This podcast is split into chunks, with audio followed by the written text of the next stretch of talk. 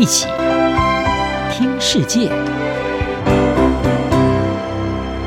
欢迎来到一起听世界，请听一下中央广播电台的国际专题报道。今天的国际专题要为您报道的是：冰岛告别血腥捕鲸，护鲸迈向重大里程碑。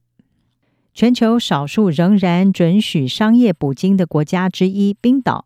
在今年六月的时候，做出了重大的宣布，暂停捕鲸活动到八月底为止。冰岛渔业部长史瓦瓦斯多蒂尔他认为，这是由于捕猎大型鲸鱼的方式不符合动物福利法。如果政府和捕猎者不能够保证动物福利，这些商业行为就没有未来。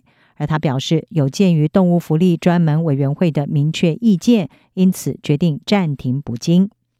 根据印尼环保新闻网站 Manga Bay 他们的报道，冰岛政府是在委托进行的一份独立报告发布之后，做出了这项决定。报告是指出，在冰岛捕猎目标的鲸鱼当中，有百分之四十一并没有立即死亡，而是在被鱼叉射杀的巨大痛苦当中垂死挣扎。有一些鲸鱼甚至要忍受数小时的凌迟，才能够获得解脱，死去。事实上，这是冰岛逐步退出捕鲸行列的重大措施之一。冰岛在去年二月就曾经宣布，随着日本重启中断三十年的商业捕鲸活动，导致对冰岛鲸肉需求大减。冰岛计划在二零二四年全面停止捕鲸。而隶属左派绿色运动的史瓦瓦斯多蒂尔他说，捕鲸已经不再有利可图，因此几乎没有理由批准在二零二四年之后继续捕鲸。日本一直是冰岛鲸鱼肉的最大买家。日本在一九八八年停止商业捕鲸之后，国内需求就是透过从冰岛等地进口以及日本的调查研究捕鲸船来取得。不过，在实施了三十年的禁令之后，日本在二零一八年宣布退出管理鲸类资源的国际捕鲸委员会，已经在二零一九年恢复了商业捕鲸活动。史瓦瓦斯多蒂尔他说，除了日本需求导致冰岛鲸肉市场大幅萎缩之外，COVID-19 的防疫社交距离规定也降低了冰岛鲸肉加工厂的效率。沿海的禁渔区扩大也推升捕鲸成本。此外，冰岛捕鲸还可能会对经济产生负面影响。像是冰岛二零零六年恢复商业捕鲸的时候，美国知名的全食超市 Whole Foods 就停止销售冰岛的产品。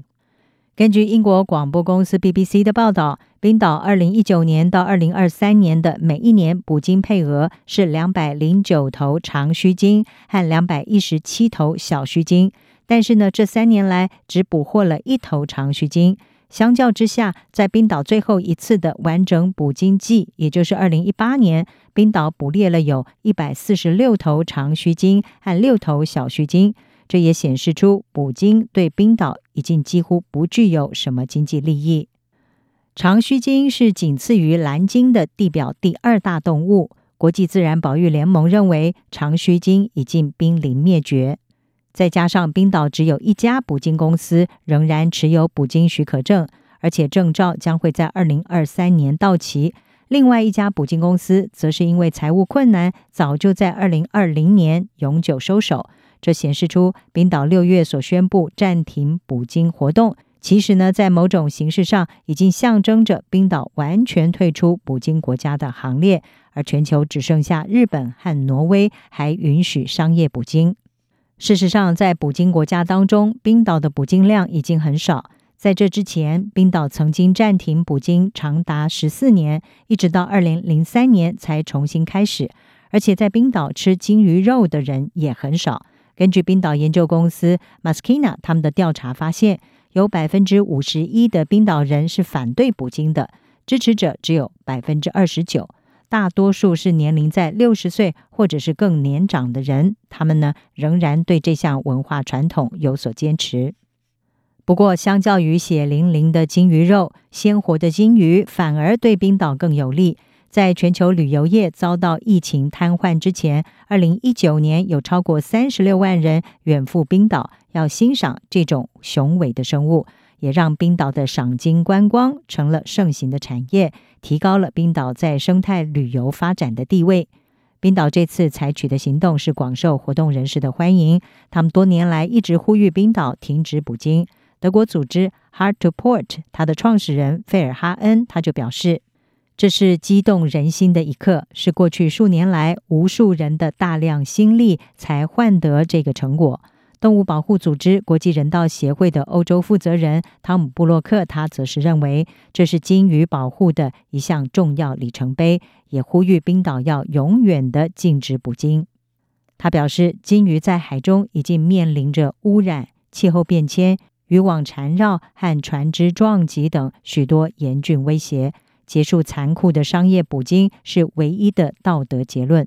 他说：“因为在海上捕猎鲸鱼。”没有人道的方式。以上专题由吴宁康编辑，海清清播报。谢谢你的收听。